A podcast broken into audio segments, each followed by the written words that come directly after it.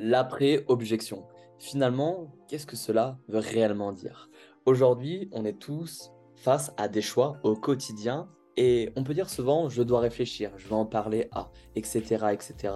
Mais est-ce que réellement on croit nos paroles ou c'est simplement une façon polie de dire non?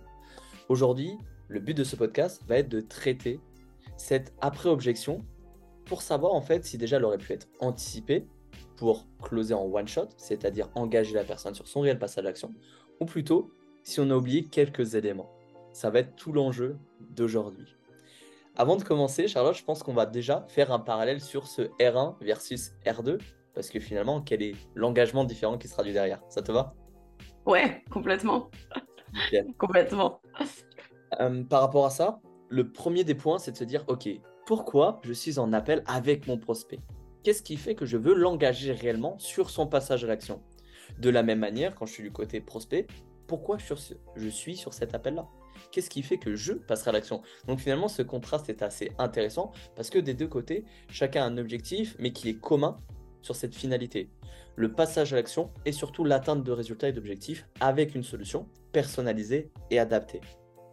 Donc aujourd'hui, si la personne euh, ne passe pas à l'action lors d'un R1, c'est que finalement une information n'a pas été abordée et où il y a eu un petit couac. Et ce petit couac amène du coup à un R2 et ce R2 c'est simplement un point du coup qu'on n'a pas traité au R1 qu'on vient remettre sur la table. Donc tout l'enjeu du R1 est de savoir engager une personne et les meilleurs closers aujourd'hui prennent leurs responsabilités pour engager les personnes sur ce passage d'action de la même manière que un prospect arrête de se dire diverses informations dans sa tête et aussi prend ses responsabilités pour son passage d'action pour avoir les résultats qu'il souhaite. Et finalement, le meilleur des engagements qu'on peut avoir, c'est de se dire je me donne à 100%. Parce que c'est que dans ces moments-là qu'on se dit je suis sûr et certain que je veux aller atteindre ma target, elle est assez fixe et définie. Et finalement, on peut varier au, fur et à mesure. Mais à l'instant T, je sais ce que je veux et je vais le chercher. Toi, Charlotte, comment tu vois ce, challenge euh, finalement? Parce que le R1 et le R2, la finalité, c'est qu'on aimerait qu'il n'y ait que des R1, mais potentiellement, il peut avoir des R2. Comment toi, tu vois ce challenge pour les éviter? Alors, comme tu l'as dit, quand on arrive sur un R2, c'est qu'effectivement, il y a eu une incompréhension. Il y a quelque chose qui n'a pas été touché du doigt, quelque chose d'important. Donc, en gros, objection pas comprise, ou en tout cas peut-être maltraitée, euh, pas suffisamment d'engagement par rapport au prospect. Donc, c'est quelque chose qui doit être utilisé avec parcimonie, le R2.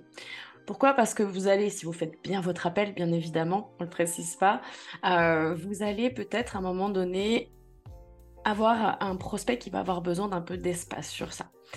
Parce que le risque, si vous, êtes trop pushy, si vous allez vraiment beaucoup trop dans le passage à l'action sur une personne qui n'est pas prête ou une objection n'a pas été bien traitée, ou il y a encore du flou, ce genre de choses, vous ne pourrez pas amener un engagement qualitatif.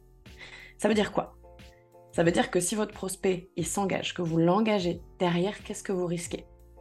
Vous risquez eh bien, une rétractation, vous risquez une personne qui n'est pas engagée dans son processus de changement. Voilà, tout ça c'est potentiellement un risque aussi.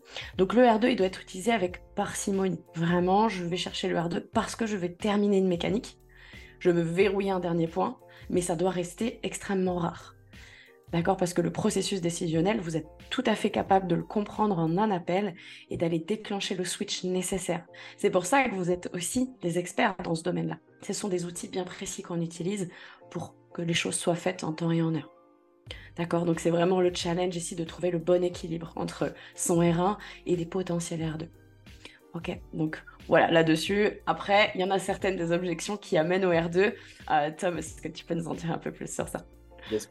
J'ai envie d'imager euh, cette scène-là parce que dernièrement, euh, j'ai eu un closer qui m'a positionné devant cela et m'a dit c'est impossible que tu puisses me répondre à ça parce que je l'ai validé autour de moi et tout le monde est potentiellement d'accord.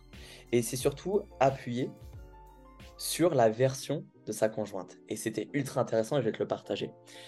Finalement, il arrivé avec cette idée-là que tout le monde peut se permettre d'avoir 24 heures pour réfléchir. Et il m'a dit, je suis sûr que aujourd'hui ce processus est totalement naturel. Et finalement, on est venu réfléchir à l'inverse. Et je lui ai dit, est-ce que tu es marié? Il m'a dit non. J'ai dit, si demain tu proposes du coup ta conjointe en mariage, est-ce que selon toi elle va te dire, j'ai besoin de 24 heures pour réfléchir? Et si elle te dit comment tu vas réagir? Et elle me dit, mais non, elle me le dira jamais. Elle, s'engagera parce que, euh, j'espère, non? Alors j'ai fait, qu'est-ce qu'il fait alors qu'elle va s'engager? Et pas se laisser 24 heures réfléchir. Parce qu'en fait, elle est sûre et certaine qu'aujourd'hui, tu es la personne qu'il lui faut. Tu es la personne avec qui elle veut partager sa vie. Et qu'elle n'a pas besoin de se dire je dois réfléchir, parce qu'elle est sûre à 100%, in fine, qu'elle va avoir du bonheur avec toi. Avoir euh, des résultats de vie, c'est-à-dire être plus apporter peut-être une famille, etc. Bref, un environnement qui lui plaît. Et de la même manière avec ton prospect, s'il est sûr aussi à 100% de ce que tu peux lui apporter, alors il se donnera aussi à 100% dans cette solution et il engagera ce passage à l'action. Et finalement, quand les personnes du coup n'ont pas compris ça et qu'on parlait de R2, parce que tu sais, on n'est pas partisan euh, de cela, mais il faut aussi le, prendre en compte, c'est qu'on arrive dans un challenge. Le challenge que la majorité des personnes sur DR2, des fois, ne répondent pas. Et on appelle ça du coup un ghost, euh, c'est finalement le, téléphone sonne, sonne, sonne, mais personne ne décroche. Et à partir de ce moment-là, je pars toujours du principe qu'on n'a pas anticipé en fait les deux voix dans la tête de notre prospect. Charlotte, un peu plus l'experte sur, euh, sur cette partie euh, deux voix qui, qui se traduisent. Est-ce que tu peux nous en dire plus? Oui, alors ça, c'est un processus qui est tout à fait naturel. On appelle ça un petit peu, alors sans aller dans l'exercice, mais en tout cas naturellement, il y a toujours une petite négociation des parties à l'intérieur qui, qui, est, qui est en cours. Euh, c'est tout à fait normal parce que on est des êtres composés de différentes euh, parties qui avons différentes croyances, différents blocages, euh, et du coup, ça doit faire un petit peu le micmac pour amener à la meilleure solution, la meilleure réponse pour l'individu par rapport eh bien, à sa carte du monde, à son écosystème. Donc il y a forcément ce deal qui va être conclu à un moment donné. Donc en tant que closer, on est là pour accompagner cette négociation des parties. On est un peu l'arbitre pour aider la personne avec nos questions à peser le pour, le contre, etc. sur cette durée-là. Qu'est-ce qui se passe si on laisse partir son prospect? Eh bien, cette négociation des parties, elle va se faire en autonomie, c'est-à-dire sans arbitrage extérieur. Et là, c'est pas terrible. Pourquoi? Parce que finalement, le processus habituel, décisionnel de cette personne, qui fait qu'elle est aujourd'hui dans la situation qui ne lui convient plus, eh bien, on va avoir le même schéma de négociation habituel qui va amener aux mêmes réponses, aux mêmes résultats. Donc cette personne ne viendra pas à l'appel parce que ce sera la partie zone de confort, de ce que je connais, le moins risqué, etc., qui va gagner. Ça, je vous le dis tout de suite. C'est normal, c'est un processus normal. Donc vous êtes là, si vous avez cette responsabilité, j'aime beaucoup ce, mot Tom que tu utilises, euh, cette responsabilité d'accompagner à cette négociation des parties. Ça, on ne dira jamais assez. Clairement, il y a un débat qui se joue et vous, vous devez l'arbitrer, vous devez l'accompagner, ce débat-là. Voilà. Pourquoi également, euh, là-dessus, qu'est-ce qui peut être challengeant dans cette négociation des parties? Il peut y avoir des éléments extérieurs qui viennent impacter cette négociation-là, euh, notamment tout ce qui va concerner bah, les proches, Yes, carrément. pour, euh, pour aussi, on va dire, aiguiller ce passage à l'action sur les, les personnes, je dis toujours que si ce passage à l'action n'était pas, on va dire, hors de leur zone de confort, ils l'auraient déjà fait. Et c'est là où tout le challenge, en fait, prend sens, et c'est là où la mission du closer fait face finalement, comme tu as dit, Charlotte, il y a cette tierce personne qui vient souvent sur la table. Euh, qu'est-ce que j'entends par là? On a souvent du coup euh, un partenaire de vie. Un partenaire de vie, des fois, ça peut être une personne avec qui vous êtes depuis seulement un mois, même deux semaines. On a déjà eu des personnes, ça faisait trois jours, dire je veux la vie de. Et des personnes, des fois, elles sont mariées depuis X années avec une famille. De la même manière, on a aussi notre entourage, parents, etc., etc. Et la dernière personne, c'est soi-même. Finalement, aujourd'hui, le but, ça va être d'anticiper cette objection future. C'est-à-dire que quand je suis seul face à moi-même, ou quand des personnes vont venir me parler de mon projet, qu'est-ce qui va se passer, qu'est-ce qu'ils vont me dire, et comment moi, du coup, je vais gérer cette situation? Est-ce que je vais les écouter? Oui ou non Et le meilleur exemple pour prendre ça, parce qu'il peut se mettre dans toute situation, c'est toujours se poser cette question-là, et c'est la meilleure manière que je peux aborder un coaching. Finalement, prenons l'exemple, euh, vous demandez la, permission, votre prospect demande la permission à sa mère, donc à un instinct paternel ou maternel. Ok? Finalement, la question que je pose à, mon prospect, c'est simplement de dire Ok, est-ce qu'aujourd'hui, ton père t'aime ou ta mère t'aime? Question un petit peu euh, bizarre finalement. Mais vous allez comprendre la suite. La personne dit Bah oui, ok. Quand on aime quelqu'un, qu'est-ce qu'on souhaite pour lui?